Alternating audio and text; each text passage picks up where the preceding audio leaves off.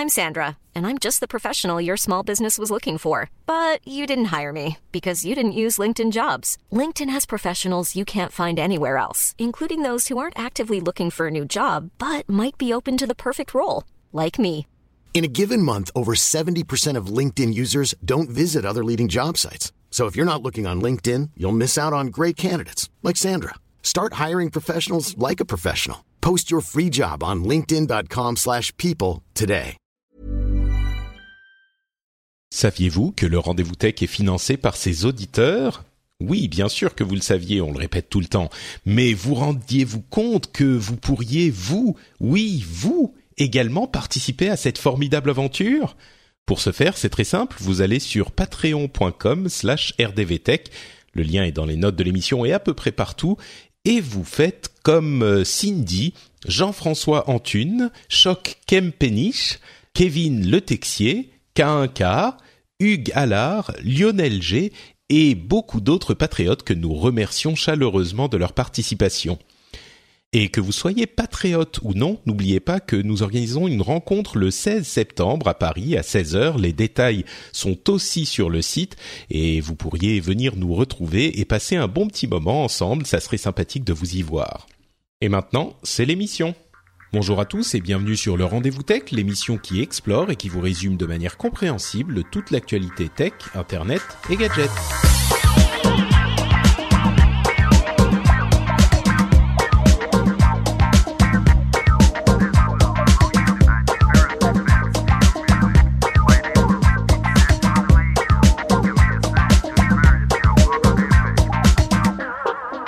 Bonjour à tous et bienvenue sur le Rendez-vous Tech, l'émission où on résume toute l'actualité tech, internet et gadgets.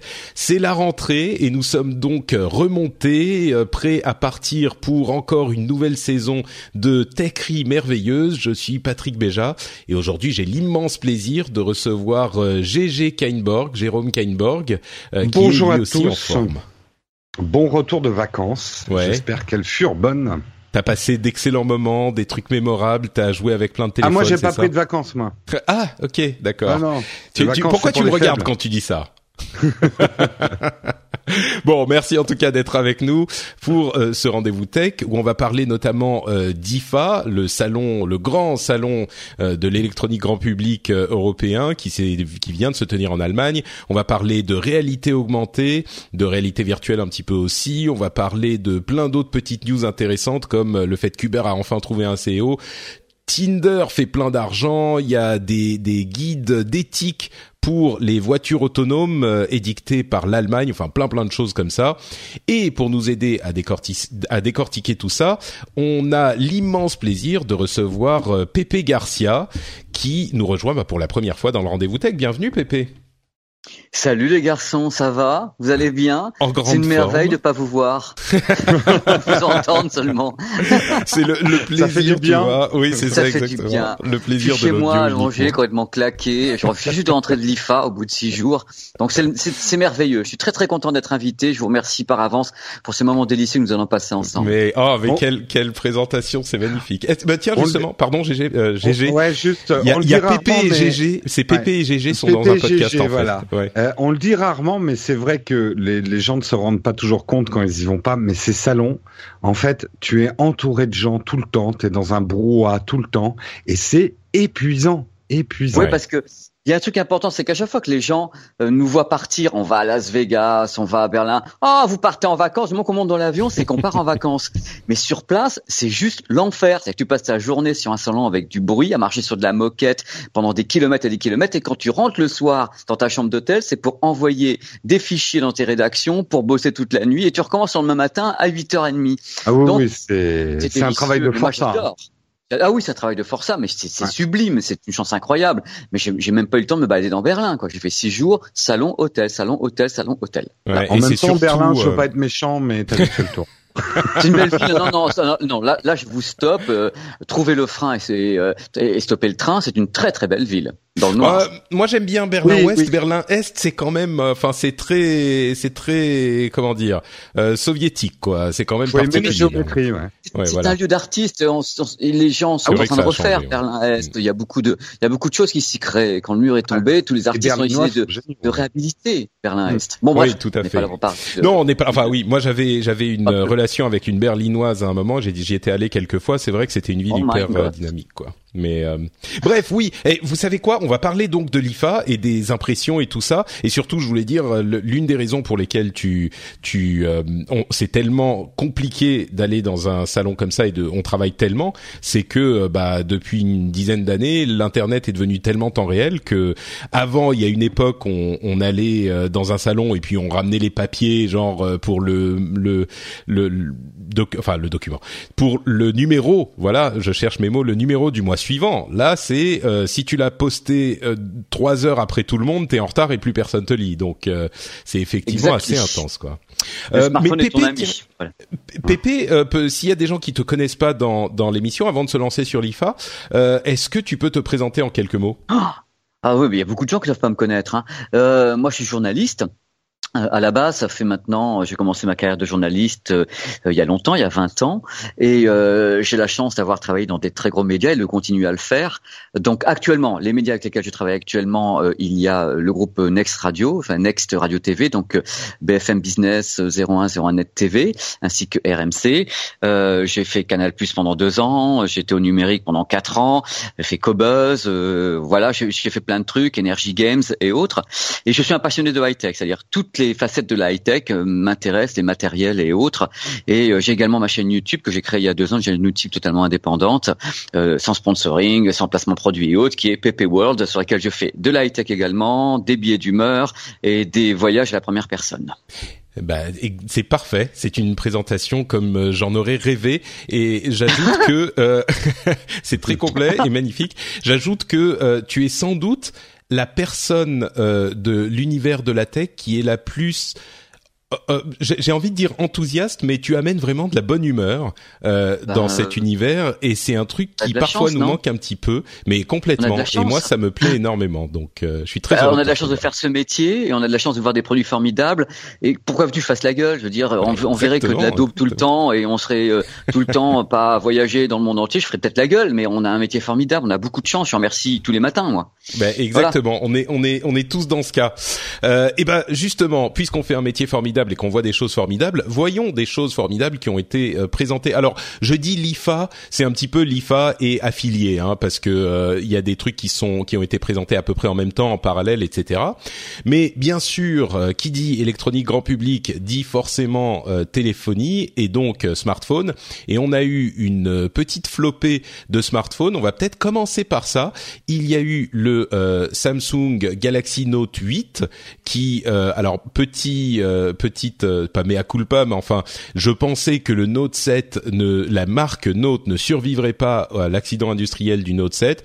Et ben, euh, comme aussi. on sent, ouais, toi aussi, c'est juste, c'est pas juste moi qui m'étais euh, un petit Non, peu on était plusieurs. Hmm. Non, non, n'était pas toi. On était plusieurs dans la profession à se dire, il faut absolument casser, euh, ca- casser la lignée. Euh, on s'est dit ouais euh, Note alors maintenant c'est c'est associé à Bing Boom Badaboom euh, et, je, et je pense que malgré tout ils l'ont ils l'ont bien fait parce que si le Note 8 n'a aucun problème technique ils seront re- parvenus à exorciser le Note et pourront continuer la lignée Ouais, voilà complètement, complètement. ouais.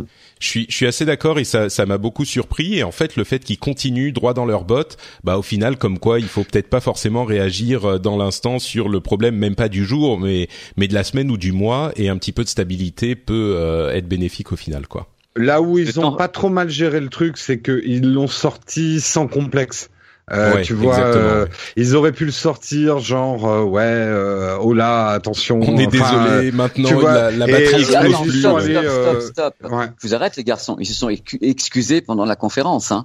Ils se sont dit Oui, on oui, oui. s'excuse, on est désolé pour ce qui s'est passé, mais ça n'est pas été plus loin. Je veux dire, c'est ils l'ont Ils fait l'ont mentionné. avec beaucoup de classe. C'est ça. C'est-à-dire que s'ils en ils avaient pas, pas parlé, bloqués en fait. Ouais, s'ils en Ouais. avaient pas Mm. parlé, ça aurait été bizarre.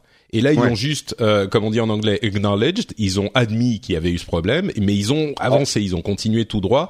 Et euh, ouais. Ouais. Euh, et puis ils ont quand même annulé le feu d'artifice qu'ils avaient prévu à la fin. Ça aurait été un peu euh, touchy quoi. Allez, c'était la dernière blague.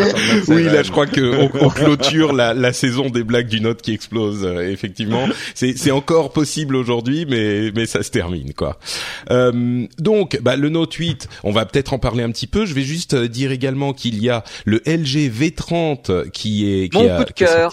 Bah, c'est le coup de cœur de beaucoup de gens visiblement. Ah, ah je, pourquoi. Bah, on va on va y venir justement, mais, euh, ah, et je pense que Jérôme euh, a, a lui aussi lorgné sur le V30 parce que visiblement c'est un il a pour les photographes une une belle euh, surtout pour les vidéastes. quoi. Pour les vidéastes. Encore les, les vidéastes c'est l'audio l'audio l'audio c'est du jamais vu enfin, jamais entendu en audio alors il y a aussi... retour Ouais, il y a aussi le Moto X4 euh, qui a été annoncé et le Sony Xperia Z, euh, XZ1. Mhm. Alors tout ça, le Moto X4 c'est euh, un téléphone on va dire milieu de gamme, euh, une bonne bestiole à 400 euros.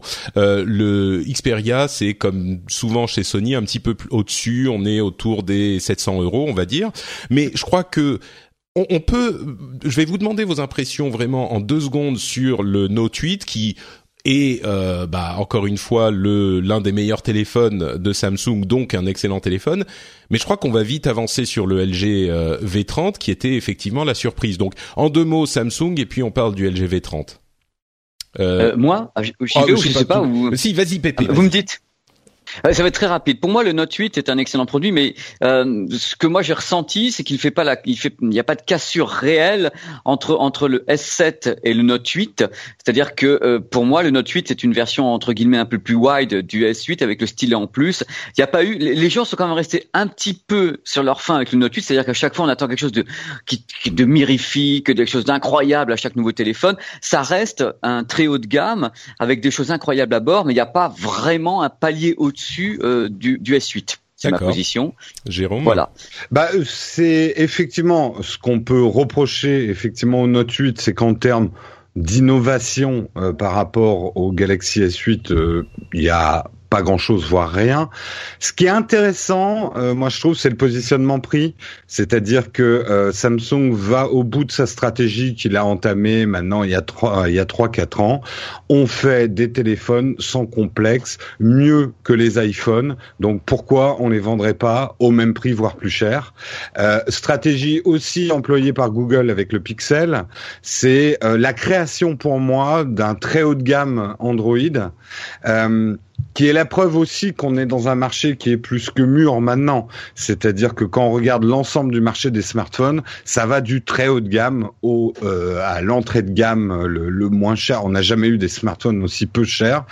Donc, je dirais qu'il y en a maintenant pour tous les goûts et toutes les bourses. Mais le Note 8 est un produit statutaire avant tout, quoi. C'est euh, c'est un produit pour patron. Enfin, je, je, je schématise un peu, mais euh, euh, faut, faut les sortir quand même euh, les, les les 1000 euros pour euh, d'entrée, hein, pour je dirais, pour ce produit-là. Oui, bah comme effectivement les les, les produits très haut de gamme et on a on en parlera peut-être à un moment, mais il y a dans une semaine la présentation d'Apple et le, le nouvel iPhone spécial là risque d'être dans ces prix-là aussi. Le, Ce qui, je vais pas dire qui dessert, mais on le sent venir depuis quelques quelques années avec l'agrandissement des tailles d'écran de téléphone. Bah, le Note 8, dont l'une des caractéristiques est d'avoir un écran immense, est moins euh, différent de, des autres qui ont eux aussi des grands écrans. Donc c'est c'est la seule mm. chose. Mais bon, euh, il n'empêche le Note 8 euh, toujours cet Infinity Display magnifique en AMOLED, euh, le Snapdragon 835 qui est le plus puissant du moment, 6 Go de RAM, euh, enfin un appareil photo 12 mégapixels. Euh, euh, il est IP68 donc étanche. Enfin bref, c'est le truc. c'est le haut de gamme. C'est le haut de gamme standard, on va dire. Le truc qui fait quand même vachement réfléchir, c'est que Samsung a quand même vachement baissé les prix déjà du S8. Donc l'écart entre le S8 et le Note est devenu assez énorme. Donc euh, est-ce qu'ils vont baisser autant le Note 8 euh, rapidement comme ils font avec euh, tous les produits Galaxy? À ce moment-là, ça vaudra peut-être le coup de le regarder. Mais là, je trouve que l'écart est un peu grand pour finalement peu de différence. Quoi. Bon, c'est vraiment si tu as besoin du S Pen, quoi, on va dire. Ouais. Euh, alors le LG V30 justement, euh, qu'est-ce qui fait qu'il est tellement sorti du lot finalement pour LG, qui était une marque qui avait, euh, bah, qui était peut-être un petit peu en, retrait? Ils ont toujours eu des bons, téléphones, mais là il a vraiment brillé ce, ce V30. Euh, Pépé, pourquoi il t'a séduit? Alors d'abord, faut savoir que je trouve pas que LG soit en retrait. Quand il avait sorti euh, au Mobile World Congress le smartphone modulaire, c'était quand même pas du retrait. Ils ont toujours tenté des choses sans complexe aussi. Alors après commercialement, ça marche ou ça marche pas. Oui, ça a quand même été des, des idées d'ingénieurs. Je veux dire, c'est, il y a quand même des, des, boîtes qui sont des boîtes d'ingénieurs où on pense des trucs. Après, c'est la partie marketing commercial ou l'accueil du public qui change. Euh, moi, j'aime le, le, v, le V30. D'abord, ce que j'aime sur le V30, c'est qu'enfin, en France, on va avoir un V.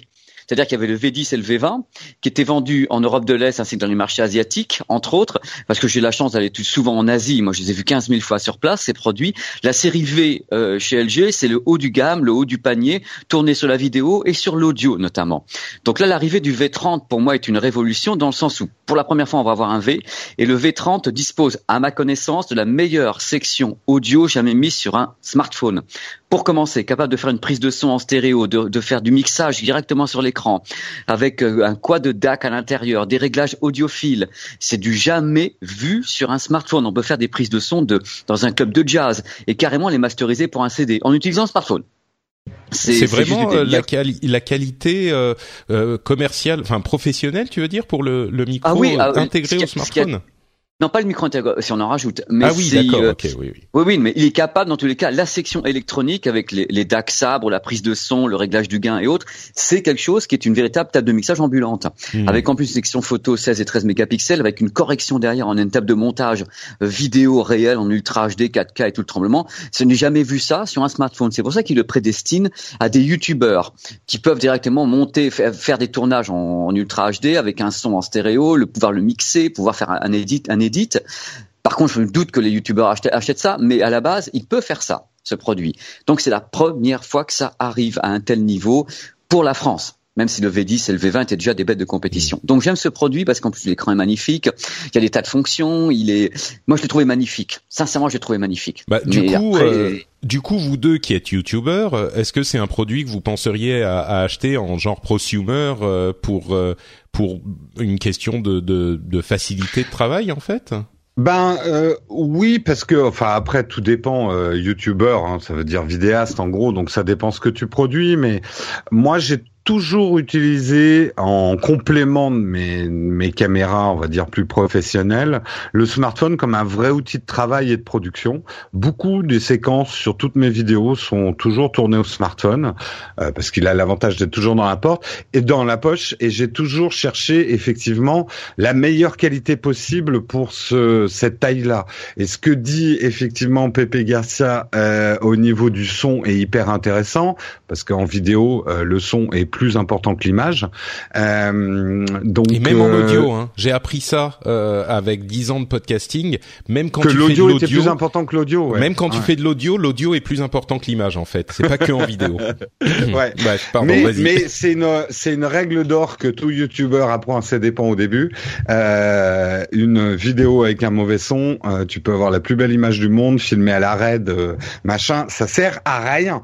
ce qui m'intéresse beaucoup d'un point de vue vidéaste, c'est, je crois, le premier euh, smartphone qui intègre un, un format cinélog. Euh, non, c'est pas le premier. C'est pas le premier. Ah. Le G6. Le G6 le faisait aussi, ouais, d'accord. 18 neuvième, 18 neuvième, et c'est le G6 le premier. C'est LG qui a lancé le deal directement. Mais ça, c'est une super bonne nouvelle pour les vidéastes. Rapidement, c'est un format euh, un peu spécial au niveau du traitement des couleurs pour qu'on puisse faire de l'étalonnage derrière, mais qui permet d'avoir plus d'informations sur les images vidéo. Donc, c'est effectivement quelque chose d'assez intéressant le, le truc qui m'est un peu inconnu, c'est parce que c'est aussi l'autre donnée importante en vidéo, c'est les qualités de stabilisation. Mais euh, bah, moi, je vais le tester. Hein. De toute façon, j'ai demandé. Il faut quand même se calmer, les garçons. Tous les gens qui veulent utiliser un smartphone quand ils font quand ils sont vidéastes euh, utilisent un stabilisateur trois axes. Donc on s'en fout qu'ils stabilisent entre guillemets. Euh, oui, bah, je suis pas d'accord en fait, toi. Bah, du coup, c'est ça, ça m'amène à ma question, euh, mon autre question, parce que la plupart des gens qui nous écoutent sont quand même des, des consommateurs consommateurs, euh, on va dire normaux, euh, on, on, vante les qualités euh, semi-professionnelles de ce téléphone. Est-ce que c'est un, un, téléphone qui a également des avantages pour bah, un utilisateur lambda qui veut juste avoir un téléphone pour faire des photos, peut-être des vidéos? Est-ce que c'est c'est trop pour eux et ils vont pas vraiment s'en servir? Ou est-ce que c'est vraiment un truc qu'on pourrait leur recommander s'ils tiennent bien sûr à ce type de capacité pour leur leur appareil? Moi, je vais être franc, je dis que c'est trop. C'est le ah. problème qu'aura le V30. Le V30 euh, dans les marchés, faut savoir dans les marchés asiatiques, par exemple, euh, je, je, parle de marchés que je connais bien, donc tout ce qui est dans le coin de Hong Kong, Taïwan et, euh, et le Japon. Euh, tous les jeunes ou tout le monde aime bien avoir des matériels haut de gamme dans la poche. C'est-à-dire, ça, ça ne dérange pas d'avoir un smartphone accroché à un DAC pour avoir de l'audio et autres. C'est quelque chose qui est culturel. Je pense pas que certains marchés sont prêts à ça. Je, je, ne pense pas que le V30 aura du succès en France. Je le regrette, mais je pense que dans la culture, on n'est on n'est pas encore prêt à avoir ce type de matériel d'exception. On va plutôt acheter un iPhone ou bien peut-être un S8 qui, qui sera vanté en faisant peut-être un peu moins de choses, mais qui sera qui paraîtra malgré tout plus commun. Là, on est, on est dans, la, dans le bouton à cinq pattes avec le V30, mmh. et c'est peut-être trop pour nous. Mais je, je, souhaite que ça marche. D'accord. GG, euh... Oui, euh, bah, le truc. Bon, après l'autre problème que va rencontrer le V30, même si son positionnement prix est plutôt bon, c'est que je pense quand même que fin 2017-2018, euh, dans le haut de gamme des smartphones, la place est très très occupée avec euh, l'iPhone 8 qui arrive, le Note 8, euh, les Galaxy. Ça va être Et difficile. Puis il y a le. Je t'interromps juste une seconde. il y a le le le. Pixel 2 qui va arriver très bientôt, là, qui devrait être annoncé d'ici un mois. Là, alors euh, oui, euh, ça dépend si cette fois ils le vendront en France ou pas. Hmm. Euh, mais euh, le, le, marché va être très encombré. Il va y avoir beaucoup de brouhaha et ça va être difficile euh, mais après, ça peut effectivement venir des youtubeurs euh, si effectivement ils arrivent. Là, il y a une stratégie à avoir de, de LG. Est-ce qu'ils vont équiper des youtubeurs? Les, là où je suis peut-être pas tout à fait d'accord, c'est que les gens achètent facilement quand même des produits prosumer si on leur explique bien que ce qui sert euh, dans les métiers de ceux qui font des vidéos leur serviront aussi concrètement à faire des plus belles vidéos de vacances et ce genre de choses quoi. Ouais, bah c'est un, c'est un petit peu la question que je posais quoi. Est-ce que euh, mm. ça va effectivement donner des plus belles vidéos de vacances? Finalement, si on simplifie la question. C'est ah là où j'étais pas d'accord avec, euh, par exemple, la stabilisation. Oui, tous les youtubeurs ont un stabilisateur pour leur smartphone, mais pas le grand public. D'où, pour moi, l'importance d'avoir une stabilisation euh, native dans un mmh. smartphone qui, bien, se, qui, qui, se met sur le, le marché de la vidéo, euh, on va dire haut de gamme. Après, d'après ce que je lis, hein, parce que moi je l'ai pas eu en main, ils ont l'air d'avoir pas mal travaillé toutes les fonctions automatiques. C'est-à-dire, il y a beaucoup de fonctions manuelles pour les youtubeurs et les pros mais euh, finalement après tout se joue dans la conversion en automatique. Est-ce que les fonctions automatiques, ce que l'iPhone fait très bien par exemple, l'iPhone mine de rien intègre beaucoup de choses prosumer, mais sont cachées. Euh, parce que tout est automatique. Mais ils ont fait un très bon mode automatique et c'est ce qui fait le succès de l'iPhone en termes de photos et de vidéos, quoi. Bah, le S8 aussi, hein, tout ce qui est en auto fonctionne très très bien. Donc le, le, je suis tout à fait d'accord là-dessus. Hein. Mais encore pour, mm. pour, pour, le V30, c'est vrai que le produit est tellement bivalent. D'un côté, on va on va certainement essayer de le placer chez des youtubeurs. Est-ce qu'ils auront envie de faire des trucs avec? J'en sais rien. Euh, si ça marche, le public pourra peut-être comprendre. Euh, moi, moi, je suis un peu inquiet parce qu'en même temps, c'est l'image de LG, sur. Moi, je, parle de la France, je parle pas du reste de l'Europe ou des, de, de l'Asie. Est-ce que euh, on, le, public en, comprend LG comme une marque faisant ça? Je veux dire, c'est c'est il y a quand même eu beaucoup entre guillemets des petits échecs commerciaux au niveau de ces produits. Moi, ça m'ennuie beaucoup parce que j'aime beaucoup les produits. Euh, J'en ai testé qui étaient vraiment fabuleux. Donc ça, entre guillemets, vulgairement, ça m'emmerde que ça marche pas. Mais je suis d'accord en disant que euh, avec le, le, le, brouhaha, la cacophonie qu'il va y avoir dans ces dans cette gamme de prix, euh, il faudrait, ça va être difficile pour le V30 de, de, de, se faire un de se faire un trou dans le sens où le V le, V est inconnu en France. On n'a jamais eu ni le V10 ni le V ni le V20. Il faut savoir que c'est quelque chose de nouveau. C'est là où euh, s'il y avait déjà une lignée, ça serait plus facile. Mais là, c'est un produit mm. complètement qui tombe, qui tombe dans le où. Ouais. et ils n'ont pas de légitimité sur le haut de gamme en France, en tout cas, euh, pour l'instant, LG. Euh, ils ont toujours été vus avec les LG G4, G5, G6 comme des challengers, un peu avant que les flagship killers arrivent, type Honor et tout ça. C'était un peu le credo de, de LG hein, en France. Donc, ils ont cette image. Ouais. Mm. Euh, bah, c'est un excellent produit. Hein. Oui, bah écoutez, je pense qu'on a été euh, effectivement assez. Bah, c'est un petit peu le coup de cœur de, de l'IFA. Hein, J'ai l'impression tout le monde est, est assez unanime. Le, V30. Oui, le V30, oui. Oui, oui. Euh, oui le V30, oui tout ce que j'ai vu et notamment bah, euh, MKBHD, MKBHD qui est un reviewer euh, américain qui a qui est sans doute le plus populaire, le plus qualitatif, on va dire, sur YouTube en ce moment et depuis quelques années. c'est vraiment le téléphone qu'il a recommandé plus que le Essential par exemple. Il a il a fait une review du Essential, le, le fameux téléphone de Andy Rubin, qui est au final le verdict, c'est il y a plein de bonnes choses, mais euh, le verdict c'est save your money. Euh, bon, en tout cas, il n'est pas disponible en Europe, donc euh, c'est pas forcément une question qui se poserait pour nous.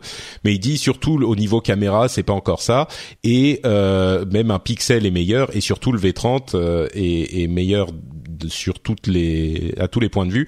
Il dit, il espère que le Essential 2 sera très bien. C'est un très bon premier premier jet, quoi.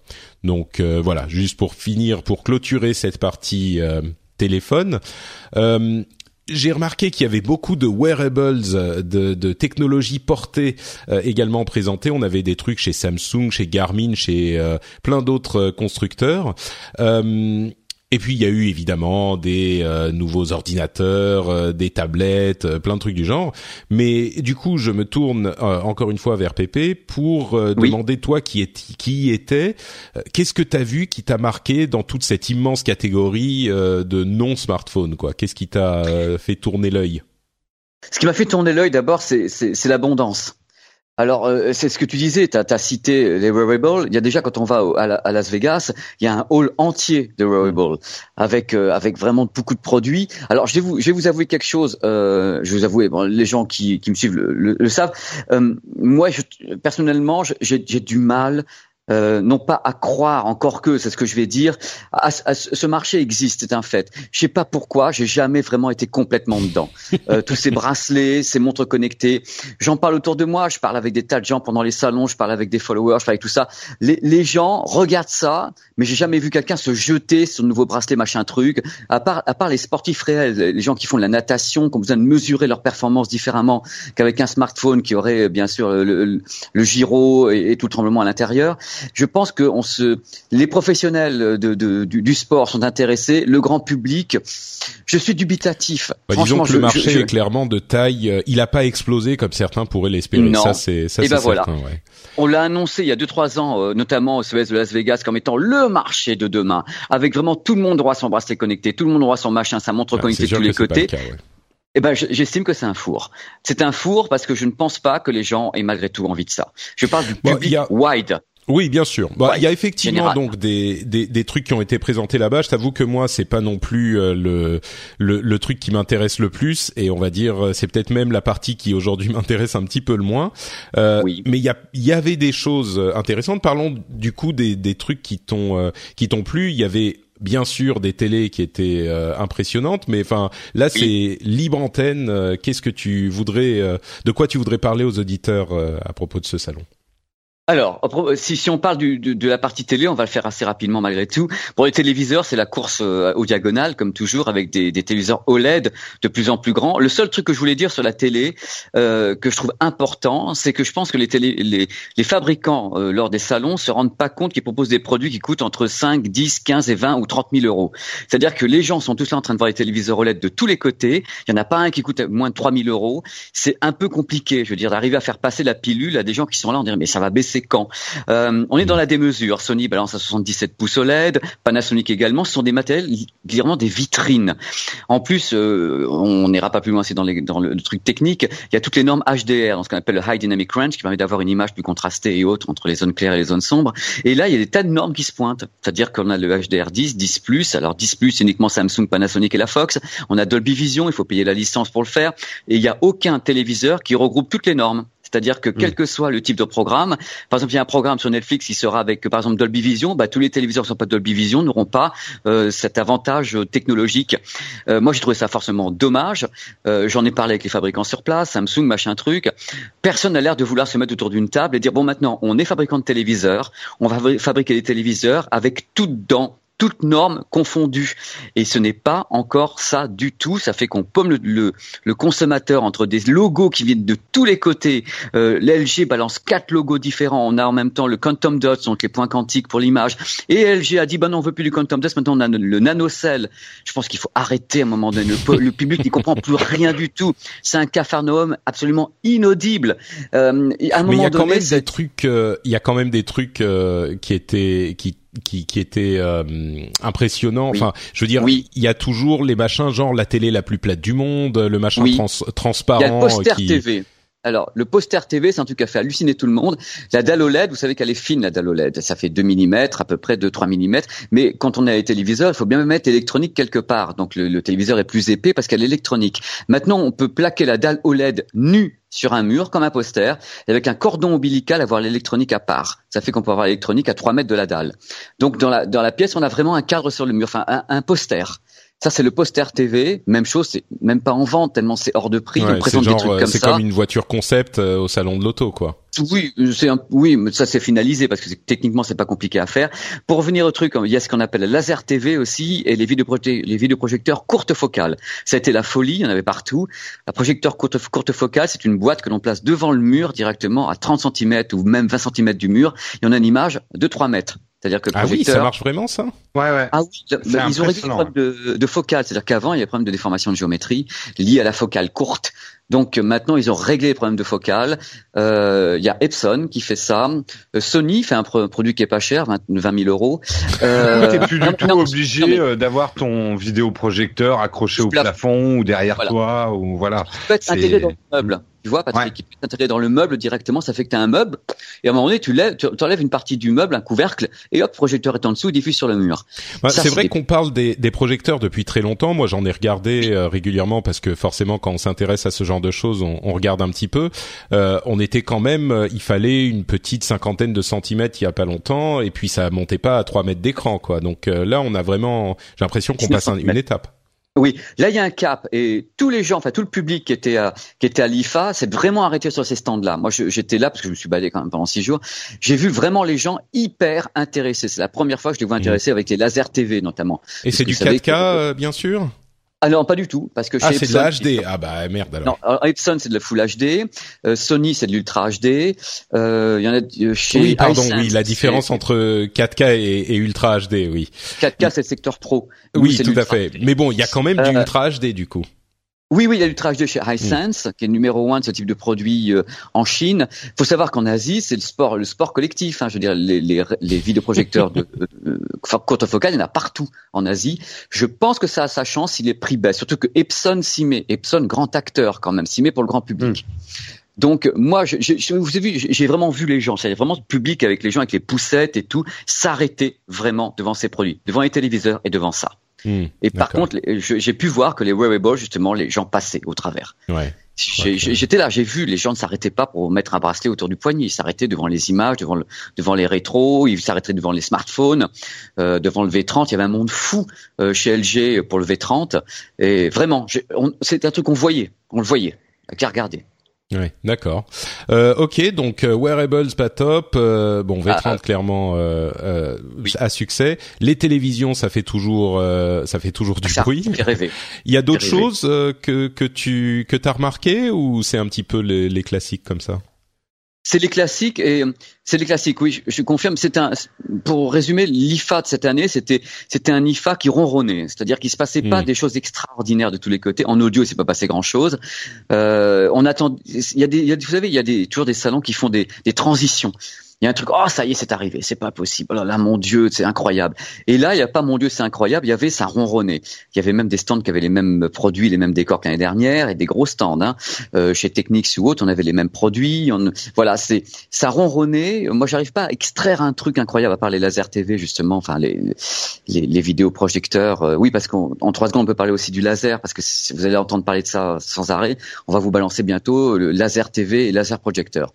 Euh, les, les coms sont là-dessus. C'est quoi? Tout simplement, à la place de la lampe traditionnelle de projection, euh, on a un, deux ou, trois faisceaux laser à la place, ce qui permet d'avoir une fidélité chromatique euh, différente. Donc, je pense que les fabricants vont appeler ça laser quelque chose. Donc, laser TV, même si c'est de vidéoprojection, va commencer à y avoir un cafouillage marketing qui va être assez intéressant. Mais à la base, c'est techniquement tout simple. Pas de lampe, mm. un laser ou deux, et une roue phosphore qui permet de faire les couleurs. D'accord. J'étais très technique. Hein. Oui, oui, non, mais c'est intéressant parce qu'effectivement, c'est le genre de terme marketing qu'on va entendre, euh, qu'on va entendre euh, bah, dès qu'ils seront disponibles et, et ça rend. Mais ça a quel avantage du coup? Ça rend euh, une plus, ça, ça a plus de luminosité? Ça, ça fait quoi? Bah, la, durée de vie déjà du produit, c'est-à-dire qu'il n'y a, hmm. a, pas de lampe à changer, allumage immédiat, une fidélité chromatique quand même très très élevée, hein, parce que les lasers, on sait très bien que c'est plus précis au niveau de, du rendu colorimétrique avec la roue à phosphore et des trucs comme ça.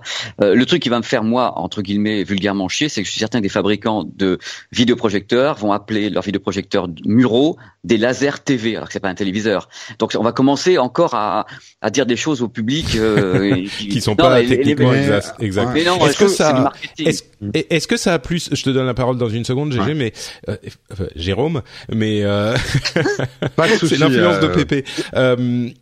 Mais, mais est-ce que ça a plus de luminosité finalement pour les rétroprojecteurs et les projecteurs? C'est c'est le euh, gros souci qu'on a généralement quand on veut en installer un chez soi. Il faut avoir une pièce qui est plus ou moins dans la pénombre. Ça va mieux depuis depuis quelques temps, mais est-ce que les, les lasers justement, une euh, laser TV va euh, faciliter un petit peu la chose à ce niveau? L'incidence n'est pas vraiment sur la luminosité, c'est plutôt sur la hmm. fidélité chromatique. Donc on va avoir des projecteurs. Au contraire, au début, les lasers TV, enfin les, les lasers, je vais m'y mettre aussi. les vidéoprojecteurs utilisant une, un, laser les, est tout contraire un peu les plus projo laser, voilà, projo laser, c'est bien. Voilà, les, les, vidéoprojecteurs ça fait un petit peu, euh, non, ça fait un petit peu euh, Goldorak en plus. Projo laser, ouais, moi ça me paraît bien. Oui, non, mais force rouge, force bleue, euh, laser bleu, c'est la même chose. Et euh, non, non, au contraire, c'est plutôt, c'est plutôt la fidélité chromatique, la, la, la notion hmm. d'une fidélité chromatique très importante avec un spectre colorimétrique, colorimétrique très large. C'est utilisé en pro, hein, donc ça arrive en grand public. Euh, moi, je, moi, je m'attends à ce qu'il y ait une offensive là-dessus parce qu'on sait très bien que la lampe à mercure, d'abord, un, c'est très mauvais pour la planète. Deux, elle se, elle se bousille. Il bah, faut les changer, ça coûte super cher. Ouais, les gens, ça, ça les gonfle de changer une lampe, tandis qu'ils ont le produit, ça dure 20, 25 000, 30 heures, donc autant dire 10 ans, et ça ne bouge pas. C'est-à-dire qu'il n'y a pas de modification dans le temps avec le laser, tandis que la lampe, elle change de couleur, ça jaunit, mmh. machin. Voilà, même si ça fait beaucoup de progrès, hein, les lampes. Hein, donc, mmh. Euh, mmh. Mais aujourd'hui, ouais, concrètement, parce que la question m'intéresse, tu es toujours obligé quand même de fermer un peu les rideaux quand tu utilises un, un vidéoprojecteur. Il n'y a pas de là-dessus, il n'y a pas eu une révolution, genre le truc euh, aussi lumineux qu'une télé, quoi. Non, mais disons que le téléviseur, il est rétroprojeté si c'est bah rétroéclairage si c'est du LCD ou le LED produit sa lumière. Mais là, euh, l'idée c'est qu'ils sont malins les petits les petits fabricants. Quand ils vendent un, leur laser TV, ils vendent ça avec un écran mat, c'est-à-dire un écran, un écran avec une diagonale définie. C'est-à-dire, par exemple, on achète un écran euh, qui fait 70 pouces. Il est là, il, est, il, y a, il y a les bords et tout, et c'est un écran mat assez particulier qui permet justement d'avoir une, luminosité plus importante. Donc, hmm. même en semi-pénombre, euh, moi, j'ai réussi à avoir des très beaux résultats sans le noir complet, ce qu'on peut pas toujours arriver. Euh. Enfin, c'est un concept et c'est en gros progrès, ça ne fait que progresser. Hmm. C'est pour ça que je pense que dans peu de temps, la lampe euh, traditionnelle ira se faire voir et qu'on utilisera le, laser plus facilement. D'accord. Mais ce que je trouve intéressant dans ton discours, quand tu dis effectivement, on a l'impression qu'ils ont rien compris, euh, euh, c'est-à-dire toujours à refourguer euh, des normes, chacun fait son petit truc dans son coin, son HDR, son truc, on colle des stickers partout sur les téléviseurs. J'ai l'impression qu'on nous vend encore du téléviseur comme dans les années 80, alors que depuis euh, je veux dire, ce qui émane de l'informatique et qui est devenu maintenant électronique grand public, et je pense à des Apple et tout ça, ont montré que le, le public, c'est plus ce qu'il veut, quoi. Il veut des choses plus simples à utiliser, des technologies mieux expliquées, peut-être des standards, euh, enfin que ça soit moins compliqué. Moi, j'ai été choqué l'autre jour, j'ai aidé quelqu'un à, à, à choisir une télé, de voir à quel point les télécommandes de télé n'avaient pas évolué, quoi. Euh, bon, moi j'ai la même depuis 15 ans, donc euh, j'ai une vieille télécommande, on n'y comprend rien du tout. Mais je me dis, ils ont toujours pas compris, quoi. Bah, c'est vrai qu'il y a une... Euh, oui. Pardon, Pépé? Non, mais c'est vous les garçons, vous voulez dire quelque chose, je vais rebondir. Moi, j'ai mon idée là-dessus, mais allez-y, allez-y. non, je voulais, non, je voulais juste ajouter qu'effectivement, il y a peut-être une euh, un certain confort des fabricants de télévision, mais le truc c'est que euh, une télé, c'est c'est un petit peu comme les voitures, c'est tellement compliqué. C'est pas aussi compliqué, mais c'est tellement compliqué à fabriquer. Il faut avoir accès aux dalles, il faut avoir la la capacité de production, le réseau de distribution. Ils sont, je pense, un petit peu plus euh, un petit peu plus à l'aise euh, que d'autres euh, que dans d'autres qui sont moins faciles à disrupter. Mais c'est vrai que l'exemple qu'on a de la télécommande, par exemple, est, enfin, c'est oui, il faut faire plus de choses. Il y a plus de choses à faire avec une télé qu'avec une euh, une box euh, comme on peut les avoir chez des fabricants comme Amazon, Roku, Apple, etc. Mais enfin, quand on met les deux types de télécommande l'une en face de l'autre, il n'y a pas photo. Oui, il y en a une où il y a 10 boutons max et l'autre il y en a 50. Donc euh. C'est hmm. ça le truc. Mais en même temps, le téléviseur est une telle, est un tel hub. en même temps, une box est un hub aussi. Mais le téléviseur, moi, moi, le truc que, que, que je ressens, c'est qu'en effet, on continue à vendre des téléviseurs qui, qui, passent pour des véritables usines à gaz, alors que ça devrait être un, un truc super simple, rassembleur très facilement. Alors le truc qui me gonfle, moi, c'est le nombre de logos sur un téléviseur. Les gens comprennent rien du tout et c'est de pire en pire. C'est la course aux logos. Les cartons, on voit même plus la marque, on voit que des logos autour de toutes les couleurs. on sait plus ce qu'on achète. Alors le HDR, c'est le summum du summum au niveau de je te comprends rien, je te fourgue n'importe quoi. Et en plus, le truc qui est le plus fou, c'est pas ça, les enfants. C'est qu'on, c'est que dans peu de temps, il y aura plus de téléviseurs Full HD. C'est vrai, dans un magasin, on rentre, on a directement de l'Ultra HD. Vous pouvez me dire combien de sources il y a à mettre de l'intérieur? Il n'y a rien. Il n'y a rien. il a pas grand chose, quoi. Vous vous rendez compte ce que c'est qu'un marché de renouvellement de téléviseurs? Donc c'est des millions de pièces des dizaines de millions de pièces, de nouveaux modèles qui se pointent, qui sont ultra HD, il y a toujours pas de putain de source à force de à, foutre dessus en ultra HD. Bah. C'est quand même pas la fin du monde, c'est pas le marché le plus ridicule du monde, ça. Je veux dire, les bah, gens sont toujours balancer leur box. Il y a Netflix, euh, oui, pas grand chose Netflix 4K, euh, c'est, qui l'utilise? Qui a le débit pour avoir le Netflix 4K ah, Ça, c'est un autre problème. Ouais. Ah oui, mais, c'est le problème. Ouais. C'est qu'on a, on a, on a rien. C'est-à-dire les on n'a pas les tuyaux non plus. Hein. Mais, euh, non, mais l'ultra HD en Blu-ray, moi j'adore je veux dire, je suis fan de, du Blu-ray en Ultra HD. Mais qui en achète? Vous avez vu les gens faire la queue devant les Fnac pour en acheter? Non. On a des téléviseurs qu'on passe leur temps, qu'on passe notre temps à gaver de sources 720p et 1080p upscalés en Ultra HD. C'est ça l'Ultra HD C'est de l'upscale? Ah non, faut arrêter de déconner. Le coup de gueule dire, de mais non, mais soit on, se donne, soit on se donne les moyens de faire marcher un marché, c'est le cas de dire. Bah soit l'industrie se donne les moyens de dire, on va parler avec Hollywood, on va parler avec les providers, on va parler avec tout le monde, on va produire de l'Ultra HD parce qu'on vend de putain de téléviseurs, une blinde, et qu'on en vend des millions, non, les gens continuent à faire de l'upscale du matin au soir. Mais c'est quoi ce bordel? Et c'est ça qui est d'autant plus choquant. On a l'impression qu'ils ont rien compris du flop absolu qui a été la 3D il y a quoi? Il y a 5 7 ans quoi euh, où ils ont essayé pareil, il y avait aucune stratégie de contenu au niveau de la 3D. il y avait rien, ils ont refourgué euh, et moi le nombre de gens là qui ont des télé 3D euh, encore les lunettes qui prennent la poussière. Enfin, ça a été presque un hold-up du siècle, quoi, des, des marchands de télévision. Oui et non, oui et non. Le truc, le truc, c'est euh, que la 3D, la 3D était intégrée à tous les téléviseurs après un an, donc euh, c'était un truc que tu avais de toute façon dont tu te servais pas. Mais, mais je pense pas que l'Ultra HD, ça sera pas exactement la même chose. Ça va mettre peut-être plus de temps à arriver. Voilà, c'est ça. c'est sublime. Je veux dire, c'est sublime d'avoir la possibilité d'avoir de l'ultra HD. Mais bon sang, où sont les sources? Bah écoute, euh, il y a des, des, des, des gens qui s'y intéressent et comme souvent, bah c'est les acteurs de la tech. On, on y revient. Euh, on, on, parlait de Netflix. Effectivement, il faut avoir une connexion fibre pour euh, pour pouvoir euh, débiter de la de l'ultra HD tout le monde n'en a pas, mais ils font du contenu. Euh, ah il y a Apple qui est en train de, de, discuter. On a eu des rumeurs selon lesquelles pour leur moi aussi, je eu. Je eu. voilà, bah oui, euh, selon lesquelles ils sont en train de discuter avec les fabricants de contenu justement, enfin les les les studios pour proposer du contenu Ultra HD sur leur euh, Apple TV Ultra HD qui va arriver bientôt. T'as entendu l'histoire? Et comme quoi, à propos de ça Bah oui, qui veulent proposer ça à 30 euros euh, plutôt que 20 pour euh, les ils veulent pas descendre les prix. Non, mais, et, on marche sur la tête, on marche sur la tête. Je veux dire, oui, mais Apple dit on va essayer de démocratiser votre putain d'ultra HD. Les autres, ah oui, mais pas en dessous de 30 euros le film. Mais, mais, arrêtez, vous voulez que ça se vende ou pas? Je veux dire, c'est, c'est, il faut que ça soit démocratisé. On peut pas démocratiser. C'est terrible à dire, mais on a l'impression qu'il y a des marchés qui méritent de mourir, quoi. Non, non, le cherche, pas dire ça. Non, non mais... pas dire ça. Le public mérite d'avoir de la qualité. Moi, je le fais dans l'autre sens. Il mérite d'avoir de la qualité. Il mérite qu'on s'occupe de lui. Il mérite qu'il y ait des concertations entre entre Hollywood et les acteurs asiatiques. Il mérite. Le jour où autour d'une table, on aura en même temps les LG, les machins, les trucs et les acteurs euh, de la production hollywoodienne, là, on fera un pas en avant. Tant que chacun joue bah, dans son coin en disant tralala, tralala, eh bien, il se passera rien parce qu'ils sont tous dans leur coin. Bah, à un moment, je pense que quand il y en aura Ouais, c'est le, c'est le, c'est toujours le problème avec ces standards. C'est toujours le problème de l'œuf et la poule. Est-ce qu'on a le marché pour produire? Est-ce que euh, on a assez de production pour qu'il y ait le marché? Je pense que ça va finir par se débloquer. Pour conclure sur les télés, parce qu'on va quand même avancer avec la réalité virtuelle, etc. Euh, est-ce que tu recommandes aujourd'hui d'acheter une télé euh, Ultra HD ou c'est pas encore le moment Vaut mieux parce que les, vacances arrivent, les et Noël arrive, ou est-ce qu'il vaut mieux attendre 2000, Noël 2018, on va dire, ou peut-être plus loin, ou est-ce que c'est le moment?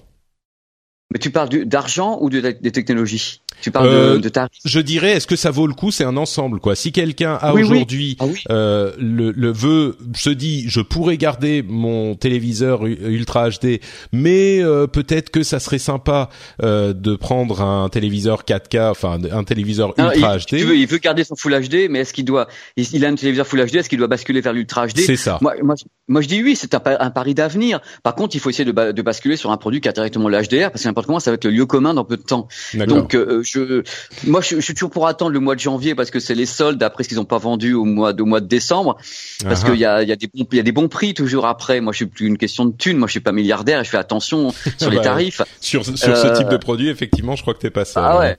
Bah, j'aimerais Donc attendre, attendre janvier, février, quoi. Bah, s'ils peuvent attendre, oui, euh, il y aura des super prix. Le téléviseur Ultra HD, c'est le téléviseur Full HD euh, d'il y y a quelques années, donc les prix vont vraiment descendre, descendre, descendre. Il faut compter combien pour un bon pour un bon appareil Ultra HD HDR euh, aujourd'hui, sans sans donner de marque ou de ou encore que peut-être. Non, sans donner de marque, entre 1000 et 1200. Il y en a qui me diront qu'on trouve à moins, mais ah moi je peux donner des marques. Hein. Il, y a des, il, y a des, produits dont je sais, je suis un fan de traitement vidéo, c'est-à-dire que pour moi bah une vas-y, vas-y. Du coup, ça ça se transforme en conseil.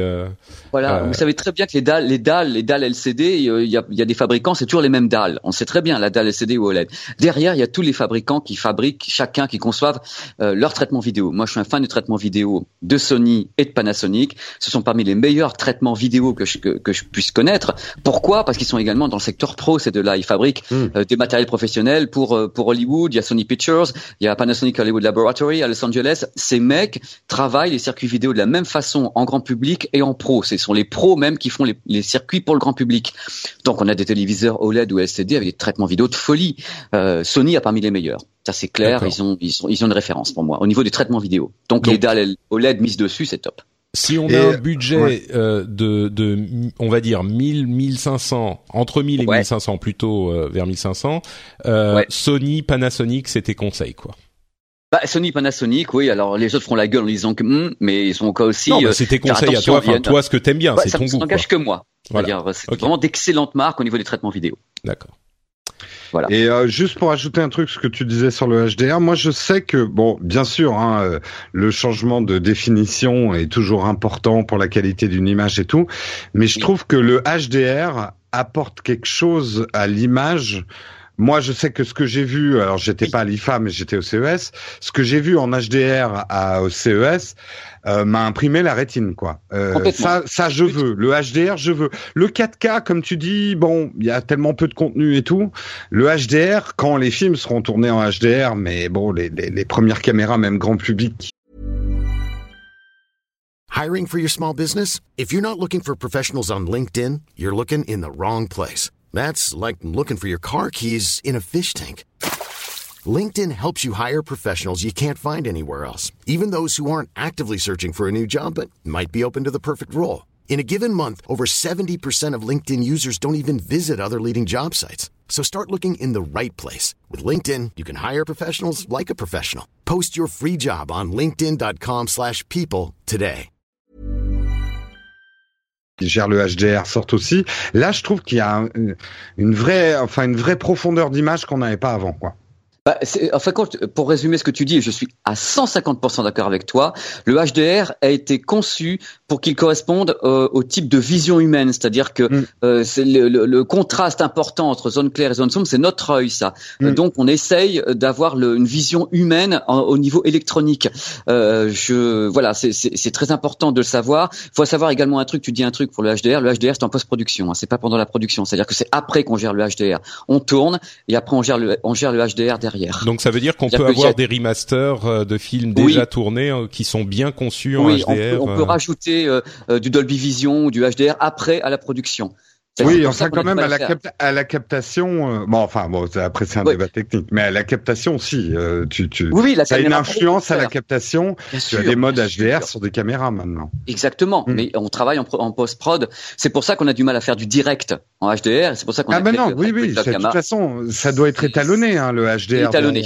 Oui oui. Voilà, il faut l'étalonner, sinon il est brut, il ah, n'est pas totalement exploitable. Voilà. Bon, écoutez, bah... hein, non, non, mais c'est super intéressant. je pense qu'il y a beaucoup de gens qui sont. on, sent, on sent le, la passion dans le coup de gueule surtout. Ah, c'était très, c'était très mignon.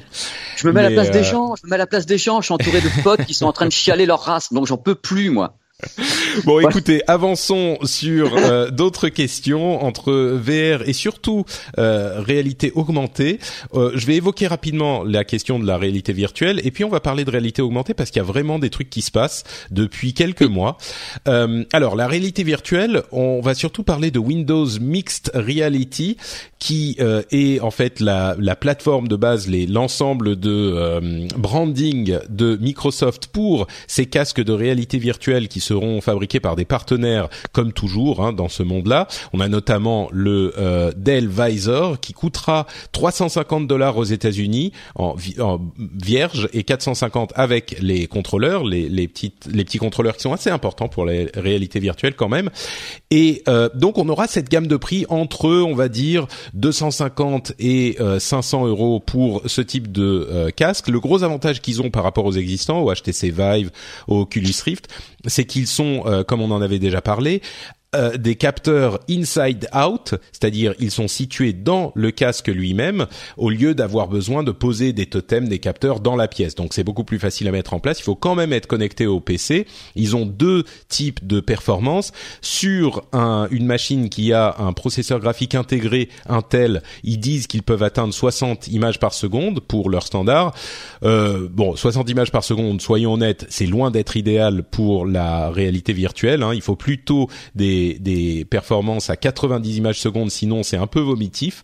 Et du coup, il faudra quand même une machine qui a une puce graphique dédiée, donc une machine un petit peu euh, plus performante que le, le, portable standard, on va dire. Euh, mais il n'empêche, il, il, y aura quand même euh, ce nouvel entrant dans la réalité virtuelle qui pourra, pour les joueurs parmi vous, utiliser tout le catalogue de Steam VR. Donc c'est quand même un catalogue déjà existant qui est assez bien fourni. Donc tout le catalogue du HTC Vive. Donc un nouvel entrant euh, pour ce marché de la, réalité virtuelle qui, je vais dire, euh, prend son temps.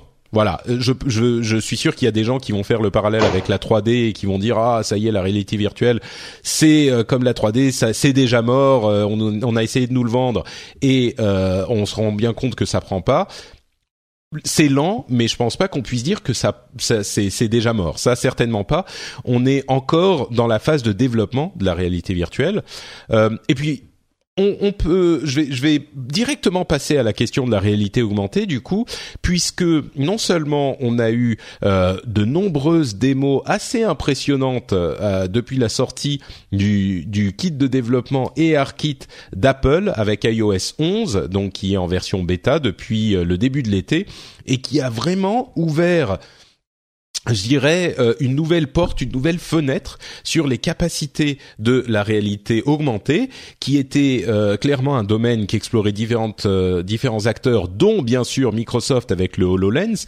Mais j'ai un peu l'impression que l'approche du HoloLens, qui est très intéressante, et, et, a pas beaucoup évolué depuis maintenant. Ça doit faire presque deux ans hein, que le HoloLens a été annoncé et que le travail de Apple et maintenant de Google, qui vient d'annoncer AR Core. Alors ARCore, c'est un petit peu l'équivalent de ARKit du côté d'Android, un ensemble de librairies de développement qui permettent de faciliter énormément le développement de euh, bah, de logiciels, d'applications utilisant la réalité augmentée, euh, qui hérite beaucoup du projet Tango euh, qu'ils ont ils sont un petit peu en train de le passer sous le tapis le projet le projet Tango hein. Euh, c'était un un truc de euh, on va dire de réalité augmentée mais qui, qui, nécessitait beaucoup de capteurs supplémentaires sur le téléphone qui ont des capacités supplémentaires mais enfin on arrive à un stade où les téléphones standards avec leurs caméras standards réussissent à faire suffisamment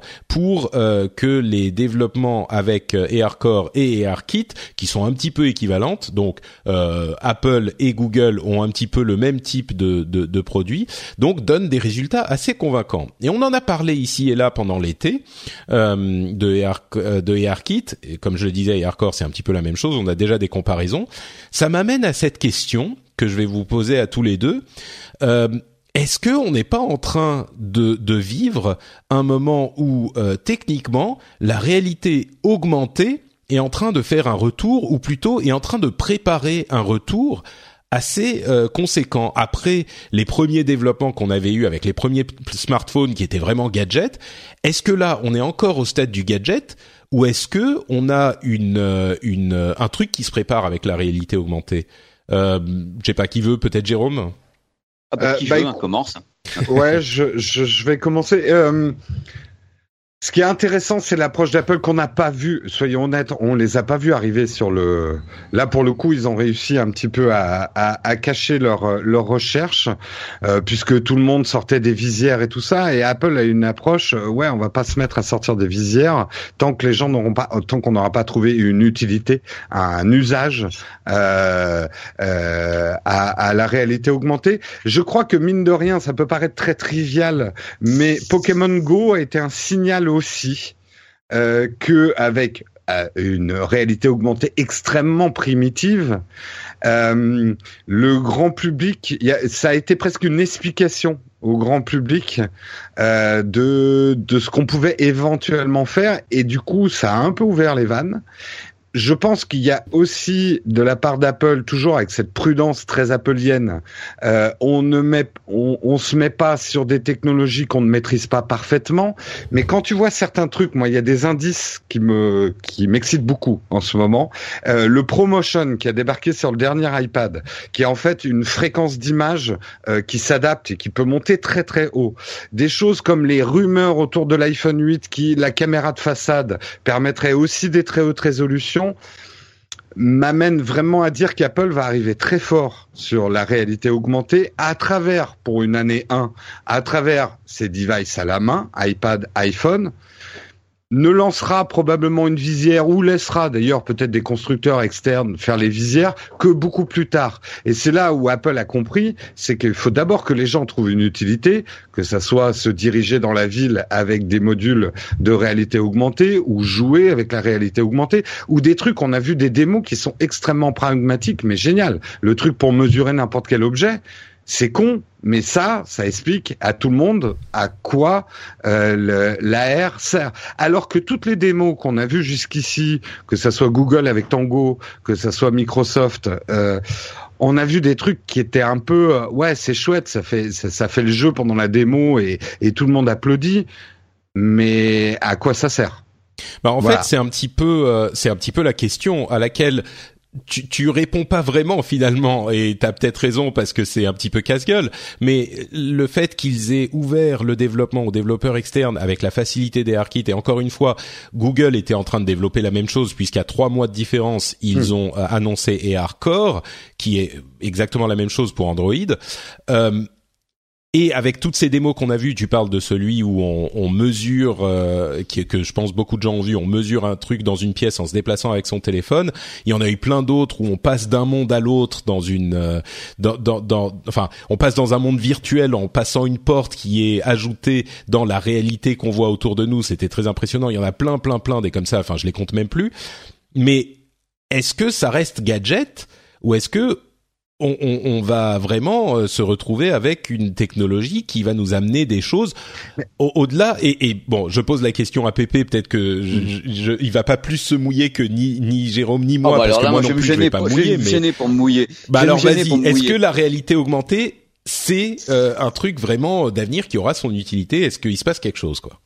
Alors j'ai une position. Alors elle va certainement évoluer au fil des mois puisqu'on réfléchit tous euh, autour de la réalité virtuelle, la réalité augmentée, la mixed reality euh, que j'avais vu avec Acer et autres. Alors il y a un truc qu'on observe qu'on observe partout. Dès que les gens mettent un device sur le nez ou autre, ils trouvent que c'est toujours très sympa sur l'instant et après ils sont toujours pressés de l'enlever. Euh, moi, je, je, pense que que la réalité, les, deux types de réalité ont tous les deux de l'avenir. En effet, je suis d'accord avec toi. C'est ça serait vite enterrer quelque chose de dire de toute façon c'est mort, machin truc. Moi, je pense que c'est bien vivant, mais que peut-être les cibles euh, de la réalité virtuelle, réalité augmentée, réalité mixte, ne sont peut-être pas celles que l'on croit. Euh, je pense qu'en effet, le public de gamers et autres est très très content d'avoir euh, des expérience là-dessus, mais je, moi, quand je pense réalité virtuelle, réalité augmentée, réalité mixte, je pense beaucoup secteur professionnel. Je pense hmm. beaucoup euh, architecte, PAO, euh, chirurgien. Je, je, pense à tous ces trucs-là, démonstration. On peut visiter un appartement avant même de l'avoir acheté. On peut euh, être conduire une voiture avant même de l'avoir, de, de, la, de, de conduire une voiture en virtuel et autres. Je crois beaucoup à toutes les applications professionnelles autour de ces deux univers. Un peu moins sur le grand public à long terme, mais ça, c'est mon avis. Les gens voient quand même ça comme un gadget. Après, c'est moi, je, dans ma position de journaliste, je me mets toujours du côté du public. J'essaie d'observer les gens. On a nos avis à nous de professionnels, mais moi, je passe mon temps à parler avec les gens, à être sur les salons, à arrêter des gens devant des stands.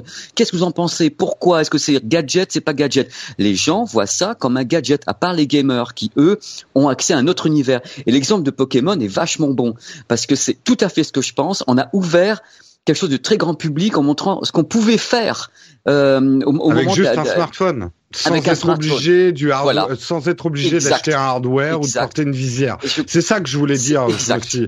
Je, je pense que l'erreur de Microsoft et des autres, c'est de nous avoir vendu la visière avant l'utilité. Euh, et quelque part, là où ça peut prendre pour le grand public, c'est si on monte des fonctions simples où j'ai pas besoin d'acheter quelque chose de plus. Je fais ça avec mon smartphone. On verra dans un temps, dans un temps deux, si, les, si ça prend vraiment, les gens s'achèteront des visières pour lâcher un peu le smartphone et être plus confortable. Mais au début, pour moi, la réalité augmentée commencera par les tablettes et les smartphones et pas les visières en fait. Bah vous savez quoi, moi je vais je vais un petit peu vous contredire tous les deux. Encore que je suis, je suis un, petit peu plus proche de je suis un petit peu plus proche de PP. Je pense que l'avenir dans le domaine professionnel est pour moi assez certain. Il y aura certaines professions qui auront effectivement une utilité à la fois pour la réalité virtuelle et pour la réalité augmentée. Il y aura des usages, ça c'est sûr. Par contre, moi je pense que la, pour le grand public, le, point d'interrogation est encore là. Et euh, à mon sens, avec le téléphone uniquement, ça sortira pas du euh, de l'étape du gadget. Euh, c'est-à-dire que même pour Pokémon Go, finalement, la réalité augmentée, c'était très gadget. Ce qui, Puis on l'a désactivé tout ça. Bah voilà, c'est-à-dire que ce qui était vraiment utile, c'était la géolocalisation. La réalité augmentée, c'était complètement anecdotique. Et euh, je pense que jusqu'à, oui, on n'a pas encore vraiment d'utilité claire, euh, mais ce qu'il faudra pour débloquer le truc, c'est un une visière qui soit magique en ce sens qu'elle soit suffisamment légère, autonome et capable pour euh, rendre la réalité augmentée utilisable en euh, mobilité en quelque sorte. Et, et à mon sens, avec le téléphone uniquement, ça va pas, ça va pas fonctionner. Donc l'équation est hyper hyper dure, presque insoluble. Euh, c'est genre, imaginez les Google Glass, les les feux paix à leur âme, euh, les Google Glass, mais ah, avec une visière qui vient sur euh, l'ensemble de la. Enfin, c'est un mix entre Google Glass et Hololens, mais euh, léger et portable. Enfin, c'est presque impossible. Comment? Peut-être avec un petit projecteur qui t'envoie ça sur la rétine, comme le fameux euh, le, fameux fantasme de comment il s'appelle euh, euh, Liquid Magic, ce truc, cette licorne. à la Silicon Valley. Ah oui, dont on projette directement dans la rétine. Voilà, peut-être que ça, ça serait. Peut-être que ça, ça serait. Va vendre un truc qui projette quelque chose dans la rétine des gens. moi, c'est no way. Hein. Ah oui, ouais, je pense, je pense. Mais bon, bref, pour moi, euh, il se passe clairement quelque chose. Là, il y a un truc. Euh, on a clairement euh, une, un mouvement dans le marché de la réalité augmentée spécifiquement qui est en train d'atteindre le niveau d'excitation de la réalité virtuelle. Alors oui, on sait où en est la réalité virtuelle, c'est pas encore gagné, mais ça bouge énormément. Et à mon sens, on est à peu près au même niveau. Euh, et donc, la, la, réalité augmentée est clairement sortie de cette euh, anonymat gadgeterie où elle était jusqu'à euh, juin dernier. Et est-ce que l'essai va être transformé? Ça, ça reste à voir. Et surtout, euh, pour moi, la composante essentielle, ça sera un matériel dédié. Avec le téléphone uniquement, ça suffira pas.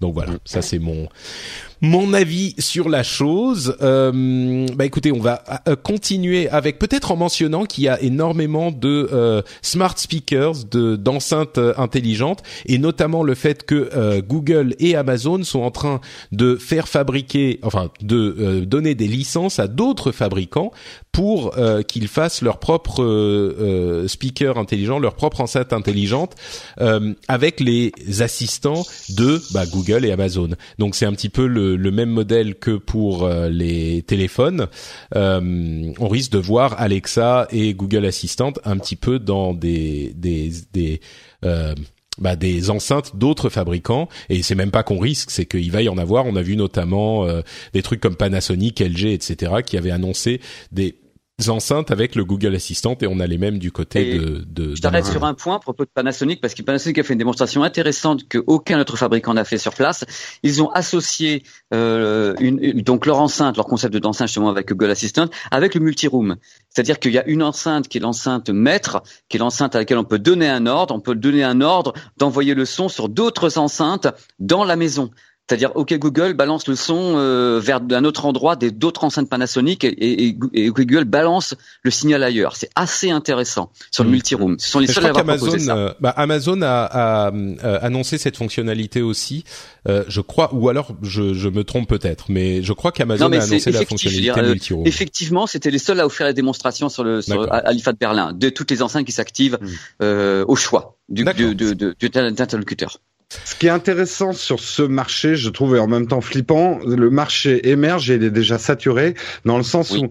Euh, moi, je sais, euh, pour avoir des retours, bon, alors c'est sûr que les gens qui écoutent mon émission du matin, c'est plutôt des technophiles, mais la plupart des retours que j'ai, c'est, bon, euh, il va falloir qu'ils la fassent vite, leur bataille d'assistants, parce qu'on va pas euh, devoir choisir. Et ce qui était intéressant la semaine dernière, c'est la décision entre Cortana et Amazon, donc mhm. Microsoft et Amazon, de finalement, on le sent à long terme, euh, merger, euh, bah, merger, je pense pas. En tout cas, collaborer. Oui, mais marketingment parlant, euh, ils savent très bien que ce marché ne pourra pas prendre. C'est exactement comme ce qu'on appelait la domotique. Euh, tant qu'on est sur des batailles de standards à plus de trois acteurs, euh, les consommateurs ne suivront pas. Et ils ont raison. Euh, il est hors de question d'adopter euh, des normes ou un assistant personnel pour se faire doubler l'année d'après par le cinquième. Enfin, c'est extrêmement aujourd'hui. alors nous, on est technophiles, donc peut-être qu'on y arrivera avant le grand public. Mais le grand public va pas euh, aimer devoir choisir entre Siri, Alexa, bah, euh, tu sais, moi je dirais, euh, mais, mais c'est comme toutes les plateformes, hein. c'est comme les systèmes d'exploitation, c'est comme Windows et macOS, c'est comme, hmm. comme le Android et ouais. Disons que s'il y a deux standards, ça, enfin encore sur sur la la l'audiovisuel sur la télévision, il en faut qu'un. C'est comme la bataille entre le HD et merde, entre le Blu-ray et les DVD HD ou HD DVD, je sais plus. Oui, là il faut qu'un seul standard qui gagne. Mais euh, sur les plateformes, c'est-à-dire les systèmes d'exploitation, bah on a euh, iOS et Android, euh, macOS et alors oui, il y en a un qui a plus qui a une plus grosse taille que l'autre, mais il n'empêche, c'est il y a la place pour plusieurs et on va pas voir Google Assistant et Siri et Alexa fusionner. Peut-être qu'ils pourront se parler. Ça oui, c'est c'est peut-être important et peut-être qu'il y aura des des moyens de de de faire des ponts entre eux. Mais le fusionnage, par exemple, entre Cortana et Alexa, moi, j'y crois pas une seule seconde. Hein. Bah euh, moi de toute façon le signal du marché c'est quand on pourra leur donner le nom qu'on veut. Parce qu'aujourd'hui euh, oui, bon ça c'est encore autre chose. Ben non non mais c'est vachement important. Parce qu'aujourd'hui ils se battent enfin ils, ils, nous empêchent de les renommer parce que on est dans une bataille de standards. Il faut que Alexa soit Alexa, que Google soit Google, que Siri soit Siri. Donc quelque part, on est. Non, il y en a où tu peux donner ton mot clé. Hein. Sur Alexa, par exemple, tu peux dire euh, je définis tel nom comme mot clé, et puis euh, quand tu le dis, c'est c'est comme ça qu'il se réveille. C'est une question d'utilisation. C'est pas une question de stratégie, ça. Je je je pense que c'est une question de. C'est comme de l'interface. Euh, c'est comme de l'UI, tu sais, de l'interface utilisateur. là, c'est de l'interface utilisateur audio. À mon sens, c'est un choix de design, quoi ce que je veux dire aujourd'hui, c'est là où je suis peut-être pas tout à fait d'accord avec toi par rapport à la télé, etc. Ça se mm. rapprocherait pour moi justement d'un grand standard. C'est que c'est quand même un assistant personnel qui rentre dans le domicile des gens, qui vont utiliser au quotidien. Si euh, tu as trois normes différentes, il faut qu'elles se parlent entre elles. Tu as vu le ridicule de l'annonce quand même Alexa Cortana. Cortana dit à Alexa de faire ça. Enfin, c'est ça. Là, au secours, les nœuds au cerveau, quoi. Euh, justement, je, je, pense au contraire qu'il va falloir soit qu'il y en ait qui meurent, et c'est probablement ce qui arrivera, euh, mais qu'il n'y a pas la place pour 5, euh, 6 standards ça, différents. Ça, 5, 6 standards, non. Mais aujourd'hui, on en a 4. Donc euh, déjà, on est un petit peu plus Et proche Bixby, oublie Bixby? Non, mais oui, oui, celui-là, je l'ai oublié effectivement. T'as pas tort, je l'ai oublié. bon, écoutez, avançons donc sur d'autres sujets. Euh, oui, entre parenthèses, bon, je finis avec euh, avec cette petite info confirmation de la conférence du 12 septembre d'Apple euh, pour la présentation du nouvel iPhone. On va sans doute faire un petit live avec les amis de Geeking. Donc voilà, si vous êtes intéressé par ça, on aura ce petit live le, le 12 à 7 euh, heures euh, du soir, heure de Paris. Et moi, je ferai comme d'habitude une after keynote pour ceux qui veulent le débriefing. Évidemment. Avec Marion? Avec Marion, si on trouve du réseau, parce qu'on est au Pays Basque. Ah, ok. Bon, bah espérons alors. Et donc, euh, c'est le moment de faire une petite pause pour vous dire plusieurs choses. D'abord, vous le savez, ces moments merveilleux que nous passons ensemble sont rendus possibles grâce à bah, le financement que vous faites, vous tous, auditeurs, ou peut-être pas tous, mais certains d'entre vous, qui font le choix d'aller sur patreon.com slash rdvtech, qui se disent vous savez quoi euh, Je passe un bon moment, je m'informe, euh, ça me fait gagner du temps parce que j'ai pas à explorer tous les blocs de la Terre, et en plus je comprends des trucs que j'aurais pas compris autrement parce qu'il y a plein d'analyses intéressantes.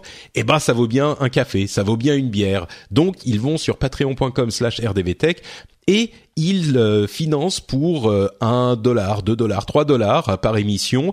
Et en plus, ils peuvent s'arrêter quand ils veulent. Ils peuvent mettre une limite par mois. Enfin, c'est super simple, super rapide. C'est fait en deux minutes. Je vous encourage à aller jeter un coup d'œil si euh, ça vous intrigue, si vous pensez que l'émission vaut le coup. Comme Xavier Thévenot, Ahmed Hassanain, j'espère que je prononce bien, Olivier Kurzwell, Alexis Blanc, Agulo Florian, CC et Bruno Virieux. Merci à vous tous et à tous ceux qui choisissent de soutenir euh, le Rendez-vous Tech et tous les podcasts que euh, je produis. Merci à vous tous. Je vous aime du fond du cœur. Et pour vous aimer encore plus du fond du cœur, pour vous montrer mon amour, si vous êtes parisien ou de passage à Paris le 16 septembre, n'oubliez pas que nous avons une rencontre euh, au, le 16 euh, au Corcoran du Sacré-Cœur, comme d'habitude. Les gens qui y sont déjà allés connaissent et les gens qui, qui euh, connaissent Jérôme et Nowtech TV connaissent aussi parce que c'est devenu notre notre notre, base quartier général, c'est ça. tu, tu y seras d'ailleurs, Jérôme, ou t'es encore Oui, oui, j'y serai. Ah, euh, j'y serai, j'y serai, j'y serai. Je reviendrai juste du, Pays Basque et j'y serai. Spécialement pour, magnifique. Euh, Donc c'est le 16. Tous les détails sont sur le site frenchspin.fr. Euh, et donc voilà, n'oubliez pas que on, se retrouve, c'est toujours, c'est devenu une tradition tous les ans, c'est un super moment passé ensemble, donc le 16 à 16 h Et euh, dernière chose, on a fait un épisode spécial machine learning en début d'été. Certains d'entre vous étaient peut-être déjà en vacances, vous l'avez pas vu passer. Euh, c'était, alors que je dise pas de bêtises, c'était le 217 euh, et on est, on a expliqué absolument tout ce qu'il fallait savoir sur le machine learning et le deep learning. Et c'était un, un, épisode vraiment que j'ai beaucoup aimé avec Nico Tup podcast science. Euh, et, et, donc si vous l'avez raté, peut-être allez y jeter un coup d'œil. C'était un, un, super euh, moment de compréhension informatique. Donc euh, c'est un sujet dont on parle beaucoup et dont on connaît pas forcément la, la signification, le machine learning. Et là, vous comprendrez tout. c'est l'épisode 217. On continue avec les news et rumeurs sur lesquelles on passe un petit peu plus vite. Vous m'arrêtez si vous avez euh, des choses à dire sur ces sujets. Euh, D'abord, Android 8.0 est disponible et la Microsoft, la Windows 10 Fall Creators Update a une date. Ça commencera le 17 octobre. Euh, donc, euh, bon, Android 8, on en a déjà parlé. Euh, il y a des améliorations comme, enfin bon, je vais, je vais pas repartir dans les améliorations d'Android 8 parce qu'il y a assez peu de téléphones qui peuvent en bénéficier. Mais c'est une mise à jour évidemment que vous pouvez faire et que vous apprécierez parce que bah, il y a plus de contrôle, les applications sont plus restreintes, donc elles peuvent plus faire n'importe quoi. Il y a le centre de notification qui est meilleur, etc., etc. Euh, autre info, le Uber a son nouveau CEO, c'est Dara euh, Korzovshahi. Voilà, c'est un, c'est un. J'ai souffert euh, aussi. Quand oui, c'est pas Shahi. Voilà, c'est c'est facile à dire quand on l'a dit deux fois. Euh, donc c'est l'ancien euh, président de euh, Expedia. Je dis pas de bêtises, hein, c'est bien Expedia. Euh, et alors c'est un type qui est, c'est assez rare. C'est un type qui est resté dans la boîte, dans la même boîte pendant genre une dizaine d'années, euh, qui est apprécié d'à peu près tout le monde. Visiblement, tout le monde dit que c'est un mec super, qui a une super expérience, etc., etc. Donc euh, peut-être la personne et et en plus le board d'Uber et euh, Travis Kalanick sont contents euh, d'après les. C'est pas juste ce qu'ils ont annoncé officiellement, mais ce qu'on a entendu par des oreilles indiscrètes.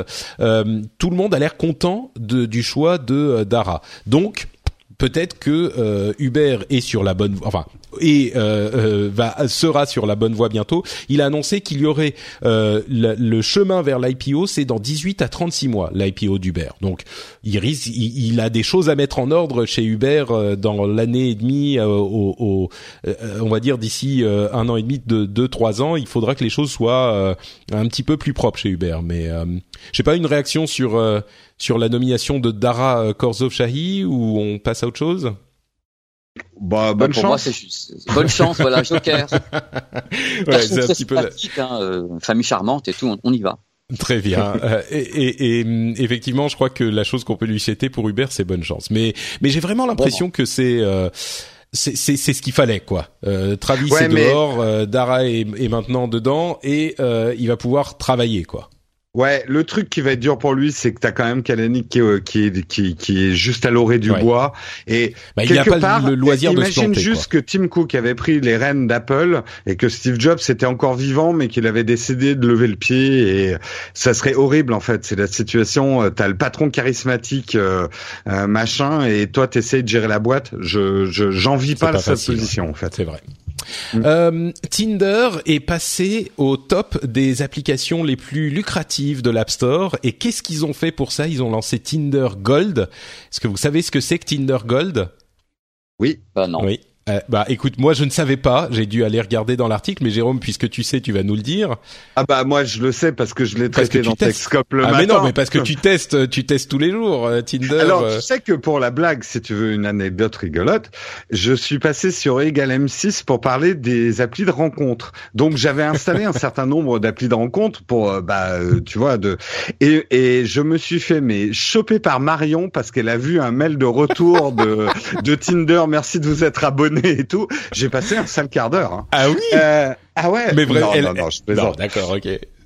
Mais euh, mais c'est pas j'étais pas très discret aussi hein. Euh, j'ai pas fait ça avec un mail dissimulé ou euh, ou bref. Euh, ouais bah t'avais bah, pas de raison de te cacher, c'est complètement légitime ton truc. En fait le truc Gold et eh ben ça joue sur un super élastique humain, c'est qui m'aime dans la vie et en gros jusqu'ici génial. Le, le, principe, le principe de Tinder, c'était qu'il fallait que les deux personnes s'aiment pour se découvrir. C'était très romantique. Mais maintenant, si tu payes tes 15 euros, tes 15 dollars, tu vas pouvoir savoir qui t'a aimé avant de dire si tu les aimes en retour. C'est franchement, c'est hyper malin parce que euh, pour le coup c'est c'est un, bah sentiment euh, enfin c'est c'est complètement bah, comment dire c'est on a tous reçu ces faux mails sur Facebook. Regardez qui regarde votre profil. C'est LinkedIn qui te vend euh, leur formule pro. Regardez qui a regardé votre profil qui me voit, qui me regarde, qui m'aime. Mm. Enfin là, on fait appel au plus vieux ressort existentialiste. C'est ça, ouais. euh, voilà, donc euh, viscéral, oui, ça quoi. marche du feu de Dieu. Euh, un, un truc assez marrant que j'ai découvert sur le site de notre ami Corben, euh, il est possible d'utiliser Facebook comme annuaire universel. Je sais pas si vous êtes au courant, mais Ah vous donnez votre numéro de téléphone à Facebook. Généralement, la plupart des gens le font. Et ben en fait, sur la page de récupération de on peut récupérer son compte avec son numéro de téléphone. Et si vous rentrez le, le numéro de téléphone de quelqu'un, enfin un numéro de téléphone que vous avez, par exemple, quelqu'un vous appelle, vous savez pas qui c'est, ou vous voulez retrouver euh, la personne en question, eh ben ça met la photo et le nom de la personne et euh, une partie des informations de, de, de la personne. Donc ça peut servir comme annuaire universel. Inversé, ouais. Inversé, Mm. oui, pardon. Annuaire Oui. inversé, oui, bien sûr. C'est pas pour avoir le numéro de téléphone de la personne. C'est si vous avez le numéro de téléphone, vous allez pouvoir savoir à qui il appartient. Au moins avec la, la photo ou la. Enfin, je sais pas. Moi, ça me donne presque envie de retirer mon numéro de téléphone. de Oui, Facebook, oui, carrément. Et pensez-y, les youtubeurs qui font des blagues au téléphone, maintenant on peut vous trouver, quoi. Ah, pas con, pas con, effectivement. Euh, quoi d'autre, quoi d'autre Facebook va retirer toujours dans ses problèmes de financement des fausses informations, va est, en train de retirer aux pages Facebook euh, qui alors, il faut expliquer. Ils vont retirer aux pages qui qui, qui euh, diffusent des fausses informations la possibilité de d'acheter de la publicité sur Facebook. Donc, ce que ça veut dire, c'est que les pages qui diffusent des fausses informations euh, ne pourront plus euh, se diffuser aussi facilement, c'est-à-dire en euh, payant pour ajouter des vues à leurs informations. Et la manière dont ils vont sélectionner ces pages, c'est qu'ils vont euh, déterminer en fonction des partenaires avec lesquels ils travaillent, les partenaires qui sont censés être neutres pour euh, déterminer si les informations sont fausses ou pas. Et ben si elles sont trop signalées pour une certaine page, elles seront euh, du coup euh, euh, passées dans cette liste qui n'a plus la possibilité d'acheter des, des pubs. Là où c'est intéressant, c'est que on va à un moment avoir une euh, page qui va se faire bannir pour une raison ou une autre et qui va dire regardez Facebook me censure. Et ça va être hyper important de voir si Facebook réussit à bien expliquer ou à bien euh, communiquer son, son sa stratégie qui est de dire c'est pas nous, c'est les sites euh, neutres, les sites tiers, les, les organisations qui s'occupent justement de déterminer si une information est juste et vraie ou pas. Et c'est de eux que euh, vient ce message et donc c'est à eux qu'incombe la responsabilité. Mais c'est pas nous, c'est pas Facebook. Et on, se met dans une position hyper intéressante parce qu'on est euh, dans une situation où euh, on s'est retrouvé. Moi, je disais souvent, je veux pas que Facebook et Google soient responsables de décider qui a le droit de s'exprimer ou même de, se diffuser sur Internet à une situation où c'est devenu tellement n'importe quoi que bah il faut bien trouver un moyen d'endiguer ces informations erronées qui se diffusent euh, de cette manière et qui peuvent avoir des conséquences assez dramatiques sur les choix des gens, notamment au niveau politique. Et du coup, Facebook et tous ces acteurs sont un petit peu coincés entre les deux euh, situations où d'un côté on leur dit c'est votre responsabilité de euh, d'arrêter ces informations ou de supprimer les pages euh, controversées et le fait qu'on veut pas qu'ils soient eux en mesure de décider euh, ce qui peut s'exprimer ou pas. Donc pour moi, le- le- le- l'important là, c'est des sujets dont on a déjà, déjà parlé, mais pour moi l'important va être de voir si Facebook réussit vraiment à faire comprendre aux gens que c'est pas eux qui décident, et on verra s'ils vont s'ils vont réussir ou pas quoi. Euh, bon bah écoutez, on enchaîne euh, avec l'information selon laquelle euh, le gouvernement allemand a déterminé les règles éthiques des voitures autonomes. Alors là, on, les, fans de science-fiction vont tout de suite penser aux trois règles de la robotique. Hein, euh, je pense que c'est immédiat, mais je vais vous, euh, énoncer les règles en question que devront implémenter les constructeurs de voitures autonomes. Alors, il faut toujours protéger la vie humaine. Euh, S'il y a une situation dangereuse et qu'il y a un accident, il faut un accident qui va arriver. Il faut toujours protéger les humains plutôt que de protéger d'autres créatures ou euh, du matériel. Donc ça, a priori, assez euh, logique. Mais une autre qui est intéressante, s'il y a un accident, le véhicule ne doit pas faire de choix sur qui sauver. C'est-à-dire qu'on peut pas choisir, évidemment, euh, en fonction de la race, ça c'est évident, mais euh, non plus, bien sûr, en fonction du sexe ou de l'âge ou de ce genre de choses. Donc ce, genre de questions, genre s'il y a un enfant et euh, une personne très âgée, est-ce que on va choisir de, de plutôt se diriger le véhicule vers la personne qui a moins d'années à vivre a priori? Bah non, là ils disent clairement, et c'est sans doute une bonne chose, il faut pas faire ce type de choix, il faut pas faire de choix. Donc du coup, l'absence de choix est-elle un choix? Parce que la voiture, bah. elle pourrait euh, dévier et aller vers une autre personne, mais si on continue à aller tout droit, bah c'est qu'elle choisit de continuer à aller tout droit. Enfin, c'est évidemment un petit peu compliqué, mais je pense que la la la décision, enfin la règle me paraît bonne à dire on peut pas faire de choix parce que si on se met à, à, dire il faut faire des choix ou on pourrait faire des choix, là c'est la boîte de Pandore quoi. C'est ça devient euh, complètement impossible à gérer. Après il y a d'autres trucs du genre. Comme tu dis, c'est presque un choix déjà qui est pas de choix. Ouais, mais je crois que c'est l'alternative qu'il faut voir pour comprendre ce choix. Parce que si tu dis euh, oui, on peut faire un choix, là ça ouvre tellement de questions et de questions auxquelles on n'a pas du tout envie de répondre que il vaut mieux dire on fait pas de choix et donc, bah voilà, ça veut dire que l'ordinateur entre guillemets choisit de continuer tout droit euh, plutôt que de tourner si dans ces conditions, bah il va tout droit. Tu vois, c'est c'est c'est compliqué, mais euh, alors ça veut dire est-ce qu'il faut que l'ordinateur calcule la la ce qui va se passer à tel moment si rien ne change? Et qu'est-ce qui va se passer si quelque chose ne change? Et choisir de ne rien changer? Oui, c'est compliqué, mais c'est vraiment de, de, la de la philosophie euh, de science-fiction quoi. On arrive à un truc euh, hyper compliqué, mais. Bah, c'est le ah j'arrive plus à retrouver le terme mais c'est le fameux enfin ça vient de Star Trek c'est je crois le Kurubashi ou un truc comme ça. Mais non non tu, tu mélanges tout Jérôme tu vas te faire euh, mais non c'est bien ça. Alors c'est la situation de non choix quoi que tu choisisses de toute façon ça se termine mal oui, c'est-à-dire que dans Star Trek, c'est le test de. Je pensais que tu, tu allais parler d'Asimov, mais c'est Star non, Trek. Non, non, non, non, je parle Star Trek et, c'est une épreuve euh, de la fédération. C'est euh, ça. le test à la fin, c'est le Kobayashi Maru. Kobayashi, voilà. Kobayashi. et effectivement, c'est une situation, c'est une situation où euh, le, le, il peut pas gagner.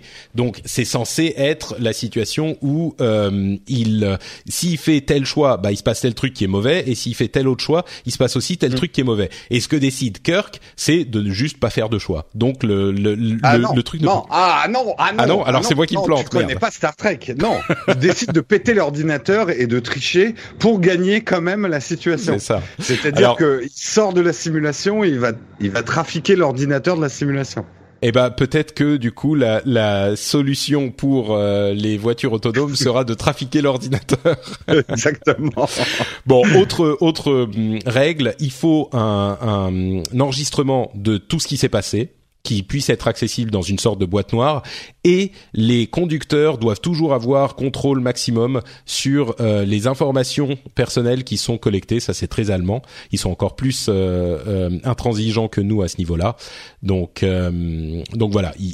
En gros il faut demander l'autorisation pour les toutes les données qui seront utilisées par les véhicules autonomes. Très bien euh, quoi d'autre Quoi d'autre? Euh, Alors Google a choisi de euh, de de de ah, de, de s'accorder avec la, la décision de la Commission européenne, enfin de l'Union européenne, euh, pour euh, les questions de euh, euh, monopole sur les achats sur les euh, moteurs de recherche de produits. Et en fait, ils avaient eu une amende de 2,4 milliards de dollars euh, en juin, euh, fin juin, et ils avaient évidemment dit qu'ils étaient pas du tout d'accord parce qu'ils proposaient un service de recherche de produits comme ils proposent des services de tout type de recherche et que donc euh, c'était juste un, service pour l'utilisateur et que c'était pas un abus de position dominante. Je vais pas refaire toute l'histoire. Ils avaient été pas du tout d'accord et là visiblement euh, il semblerait qu'ils seraient au final d'accord pour donner une solution, peut-être euh, changer la manière dont ils opèrent, sans doute pour éviter d'autres amendes encore plus importantes. Quel que soit, enfin moi, mon, mon ma vision de ce truc, c'est que au-delà de la, la, le fait qu'ils aient raison ou pas, je pense qu'il n'est pas négatif que on puisse leur imposer quelque chose. Euh, parce que et de les faire plier. Ensuite, est-ce que c'était le bon combat à avoir? Je sais pas, mais le fait qu'on puisse dire à une de ces immenses sociétés de la tech, bah oui, mais euh, on s'en fout, c'est comme ça, et, et c'est presque une question de d'établissement d'autorité, quoi. Donc euh, voilà, c'est ça, ça, peut être, euh, il peut y avoir plein de raisons pour lesquelles c'est c'est pas juste. Et moi-même, j'ai pas fait, je, je suis pas convaincu que ce combat-là ait été le bon combat à mener pour l'Union européenne. Cette question de moteur de recherche de produits, euh, je dis pas que c'est le cas ou pas le cas, mais je suis pas convaincu. Mais sur s'ils finissent par plier, ben c'est peut-être pas plus mal, quoi. Ouais, je pense qu'il y a toujours ce rapport de force entre les États, les GAFA, qui va devenir de plus en plus important dans les années à venir. Là, c'est ça. C'est pour ça que c'est un bon précédent à avoir, on va dire. Mm. Euh, bon, le fils français va faire payer des amendes à Microsoft, euh, 600 millions, également pour ces problèmes de euh, de, de où est-ce que leurs employés, où est-ce que Microsoft fait vraiment son business. C'est toujours cette question de euh, fiscalité irlandaise qu'on évoque souvent dans l'émission. Euh, et puis on va conclure avec la Chine euh, qui a interdit les, les, le fait de mettre euh, du contenu, enfin de faire des posts euh, anonymes sur les communautés en ligne et les forums de discussion à partir du 1er octobre, il faudra que toute personne qui met une réponse sur un forum ou qui poste un sujet sur un forum euh, puisse être identifiée. Donc un petit peu c'est un truc qu'ils avaient fait en Corée du Sud euh, pendant quelques temps et puis finalement ça a été euh, enfin c'était juste pour les comptes en fait. Pour tous les comptes il fallait pouvoir identifier les gens. Finalement ça a été supprimé. Mais bon là c'est la Chine ça rigole pas. Et ils ont interdit les ICO euh, ce, ce, fameux mode de financement ou de c'est un petit peu plus compliqué les ICO faudra qu'on en parle à un moment. Mais euh, c'est devenu c'est devenu interdit en Chine. Donc là encore c'est un moyen d'avoir plus de contrôle. Entre tous ces trucs et le fait qu'ils interdisent les VPN il y a quelque temps, euh, ils sont vraiment en train de serrer la vis quoi euh, en Chine sur Internet. Donc euh, voilà. Ouais. Mm. Ouais, c'est un petit peu ça la réaction. Ouais. Euh, donc voilà, bah écoutez, on arrive à la fin de cet épisode du rendez-vous tech qui a été, j'espère, un excellent moment qui que vous avez passé en notre compagnie. En tout cas pour moi, c'était le cas. On va, euh, avant de se quitter, bien évidemment, euh, donner à Jérôme et à Pépé l'occasion de nous dire où on peut leur retrouver sur Internet si les auditeurs en veulent plus. Euh, commençons par Jérôme, tiens. Eh ben moi, vous pouvez me retrouver sur euh, Nowtech, donc la chaîne YouTube. Euh, tous les matins, donc on fait également un live sur les news tech. Vous retrouverez sur notre deuxième, chaîne, deuxième chaîne qui s'appelle Nowtech Live. Quelle surprise, quelle imagination. euh, donc vous avez Nowtech et Nowtech Live. C'est là où vous pouvez me retrouver et Jérôme Kainborg sur Twitter. Ça sera dans les notes mm. de l'émission. Pépé, où peut-on te retrouver? Yes. Alors moi, il faut prendre des notes. c'est un petit peu ça. D'abord, je, je, tenais à vous remercier vraiment les garçons parce que c'était très agréable. J'avais jamais fait cet exercice avec vous, c'est super. J'ai pu gueuler sans faire saturer Skype et tout. Moi, je trouve ça vraiment délicieux. Donc, euh, j'ai dit ce que je pense. Hein. Moi, je suis foutu comme ça. J'ai pas rien. J'ai pas de entre le cerveau et la bouche. Euh, alors, on peut me retrouver de, sur euh, 01net TV. Il y a De quoi je me mail. Euh, il y a l'émission Power tous les lundis sur 01net TV et, et YouTube. BFM Business. Il y a Tech Co je fais des plateaux sur place également, je sais jamais quand, mais enfin bref, c'est sur place. Energy Games, euh, le site internet avec la partie high-tech. Il y a RMC Podcast également avec euh, De quoi je me mail. Il y a ma chaîne YouTube perso PP World avec des vidéos qui, qui déboulent tous les tous les deux jours ou les trois jours. C'est des vlogs, c'est des trucs, il y a de tout. C'est c'est tout ce que je ne peux pas faire dans les médias entre guillemets parce que j'en ai pas le temps. J'ai la possibilité vis-à-vis de mes rédacteurs en chef. Je le fais donc sur ma chaîne YouTube indépendante. Donc comme ça, c'est des compléments, c'est mignon comme tout. Euh, Instagram, Snapchat, Periscope, Twitter, PP Garcia 75 et Facebook PP Business. Voilà. Je suis désolé. Mais écoute, euh, moi désolé. non non, mais ça fait ça fait de quoi euh, peupler les soirées d'hiver qui qui arrivent. C'est très très bien. Il faut euh, que tu te crées une adresse about me et tu mets tout dans. Je sais que franchement, ouais, ça serait cool, mais. mais tu sais quoi? Moi, ce que je fais, c'est que je donne toujours le le compte Twitter parce que c'est mon réseau social préféré et donc j'y envoie les gens et il y aura le lien vers Pepe Garcia 75 dans les notes de l'émission et sur ton sur ta ta page Twitter, tu en as une bonne partie des liens vers les, les trucs que tu fais. Donc, je pense que ça peut convenir. Euh, pour ma part, c'est Note Patrick sur Twitter et sur Facebook. Euh, vous pouvez également laisser des commentaires sur iTunes. Vous faites comme Beigneron qui nous a mis un commentaire de Belgique qui dit du pro par un pro avec 5 étoiles. Merci de nous offrir une, vision, une vision très large de la tech. Élargir nos horizons nous permet de prendre du recul et de se frotter à d'autres opinions. Merci beaucoup euh, J'ajoute que vous pouvez également mettre des commentaires sur euh, frenchspin.fr, le site où j'héberge toutes mes production. Euh, et il y a plein de gens, plein plein de gens qui m'ont dit par rapport à l'épisode précédent euh, que le, la possibilité de stocker de l'énergie kinétique euh, ou cinétique, kinétique, euh, avec les fameux euh, trains à ciment que j'évoquais dans l'épisode précédent, existait déjà avec le principe du pompage turbinage. Et je parle parfois de ce genre de réaction, mais là j'ai eu, je sais pas, peut-être 25 personnes qui m'ont envoyé des tweets, des mails, des messages pour me dire que ça existait. Effectivement bah, le principe existait déjà. Alors c'est un petit peu, on n'a pas besoin d'un lac euh, quand on a le ces rails à ciment là que j'évoquais dans l'épisode précédent. Mais bon, c'est effectivement un principe qui existait. Donc merci à vous tous de me l'avoir signalé. Euh, dernière chose, bah, je rappelle évidemment euh, patreon.com/slash rdvtech si vous voulez soutenir l'émission, c'est toujours énormément apprécié et ça prend deux secondes à faire. C'est euh, l'adresse URL est dans les notes de l'émission et bien sûr le 16 septembre à 16h au Courcoran du Sacré-Cœur. Si vous y êtes, on se fera des hugs et des bisous, ça sera super sympa et je serai très heureux de vous voir. On se donne rendez-vous dans tous les cas dans 15 jours pour un nouvel épisode et d'ici là, plein de bisous. Ciao ciao Salut tout le monde. Salut tout le monde.